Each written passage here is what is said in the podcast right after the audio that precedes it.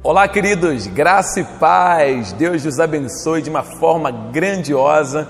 Eu sou o pastor Washington de Oliveira, pastor do Ministério Mar Desejado, aqui em Comendador Soares, na rua Ângelo de Gregório, número 79. Eu vim trazer uma palavra, ó, palavra de Deus para você, para a tua vida, para a sua família, só Bíblia, sem achismo e sem posição pessoal. Bíblia. Gostaria de falar sobre os discípulos os discípulos de Jesus que ainda não conheciam o porquê que Jesus veio e sua missão. Vamos aprender um pouquinho, você vai entender que o problema não é Cristo, o problema não é o Evangelho de Jesus, o problema são os discípulos que conhecem pouco a Escritura.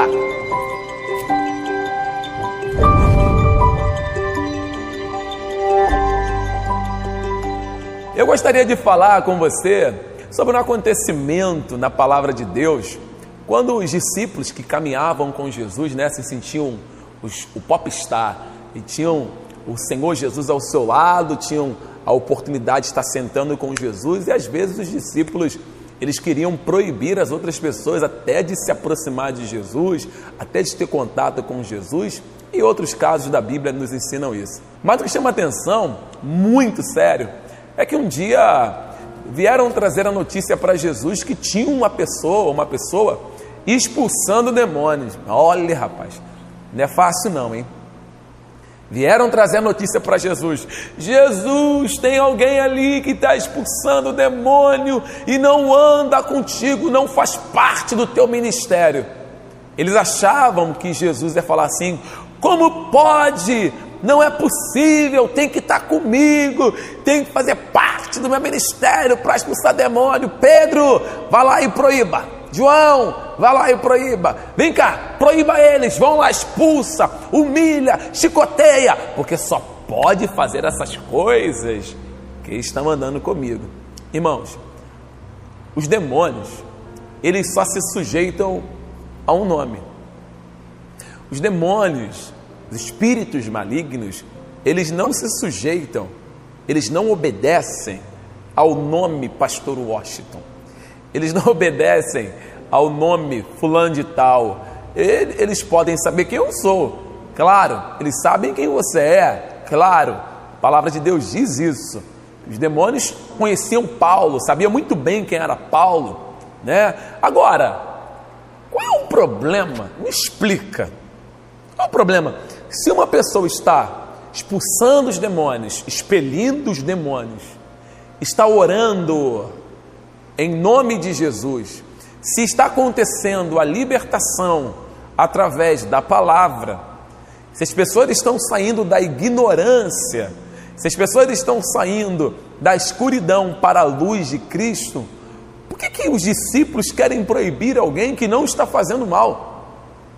Por que, que os discípulos, eles querem, ó, isso quando não amaldiçoam, né? Isso quando não amaldiçoam. Os discípulos estavam é, incomodados com o comportamento de alguém que está levando a palavra de Deus. Olha só, que esse livro aqui, ó, este livro, ó, esse livro aqui, livro muito, muito, muito, muito, muito profundo, se você ler com muito cuidado.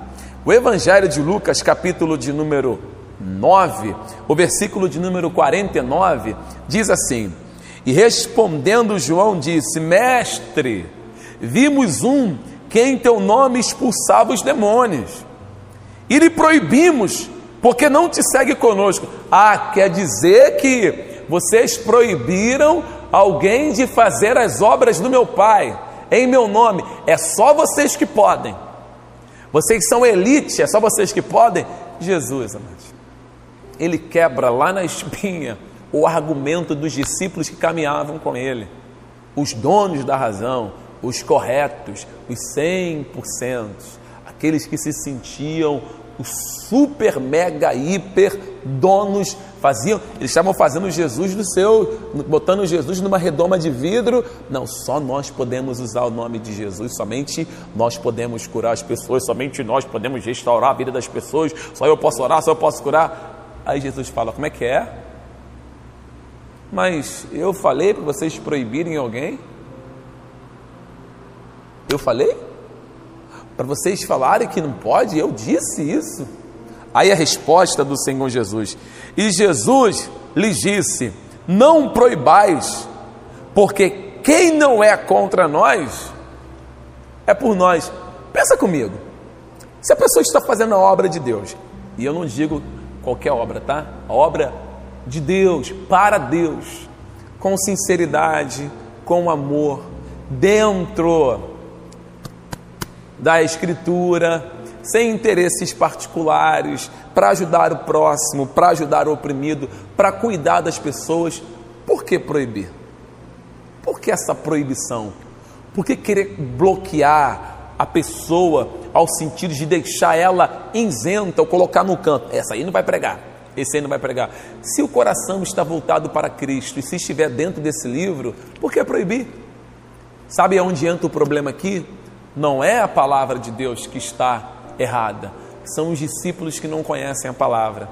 Existem muitos discípulos que andam com Jesus, entre aspas, estão dentro da igreja, entre aspas, estão em cima do altar, entre aspas também, anunciando a palavra de Deus, mas proíbe. Quem está com sinceridade, verdade e pureza de coração para levar uma palavra que vai gerar vida. Se o Espírito Santo, se a graça de Deus entrou no coração desta pessoa e impulsionou essa pessoa a falar do amor de Cristo para salvar a vida, por que, que o outro discípulo vai proibir? Por que, que outro, outro discípulo vai colocar o pé na frente para ele cair? Irmãos, o Evangelho de Jesus Cristo, ele deve ser anunciado por todas as pessoas. Todas. Posso te contar um caso de dois minutos? Posso? Um caso verídico. Um rapaz escuro, de pele negra, chegou numa igreja, uma igreja até tradicional, e foi assistir o culto. Enquanto ele estava assistindo o culto, a graça de Deus tomou o coração dele, ele foi tomado da presença de Deus, o Espírito o revestiu. E naquele momento ele sentiu os grilhões sendo quebrados, ele sentiu que o peso das suas costas haviam sido removidos, aquele homem foi livre. E assim que terminou a pregação da palavra, ele corre até o pastor e fala: Pastor, me dá uma igreja. Pastor, me dá uma igreja. Eu preciso anunciar para as pessoas o que aconteceu comigo. E o pastor, olhando para aquele rapaz, disse: eu não posso te dar uma igreja. Não posso.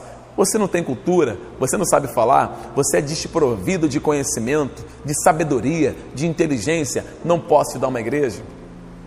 E aquele homem ouviu a seguinte frase do pastor: Olha, não sei, volte daqui algum tempo, continue assistindo os cultos, que eu vou ver com o conselho da igreja.